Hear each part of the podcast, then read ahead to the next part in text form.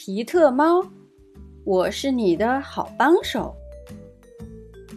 作者：金伯利·迪安，绘画：詹姆斯·迪安，翻译：常丽，文汇出版社出品。皮特猫兴奋极了，复活节到了，皮特等不及看他篮子里的复活节礼物了，希望有他最爱吃的豆豆糖。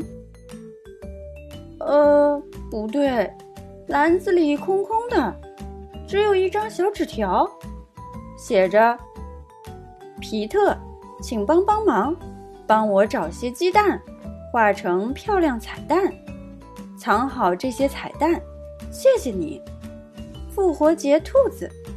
还有，记得带上这个，一副兔耳朵。”皮特戴上了兔耳朵，心想：“一只长着兔耳朵的猫，这太好玩了！”复活节快乐，母鸡女士们！你们今天有蛋吗？皮特问。“我在帮复活节兔子找鸡蛋。”当然了，皮特，我们有许多许多蛋。母鸡女士们说：“我们很乐意帮你，不过……”你要不要安上一个兔鼻子，再装上一团毛茸茸的兔尾巴？母鸡女士们说的对，安上兔鼻子，装上兔尾巴才更好玩。皮特的复活节兔子装要画好了。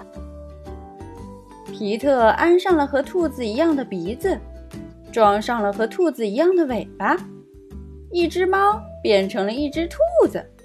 这真是太好玩了！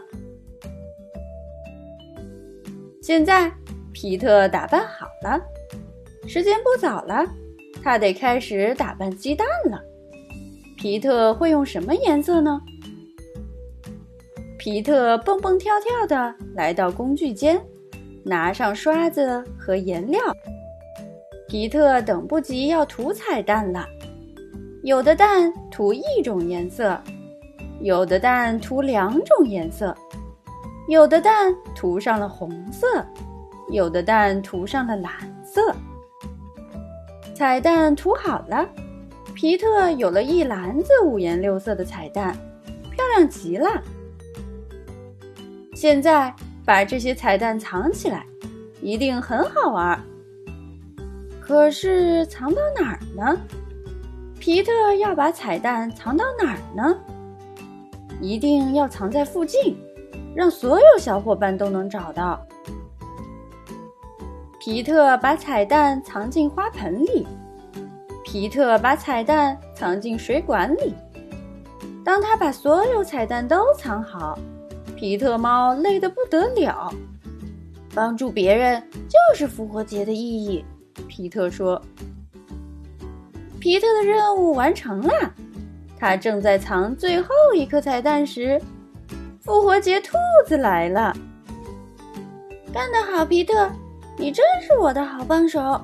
复活节兔子说。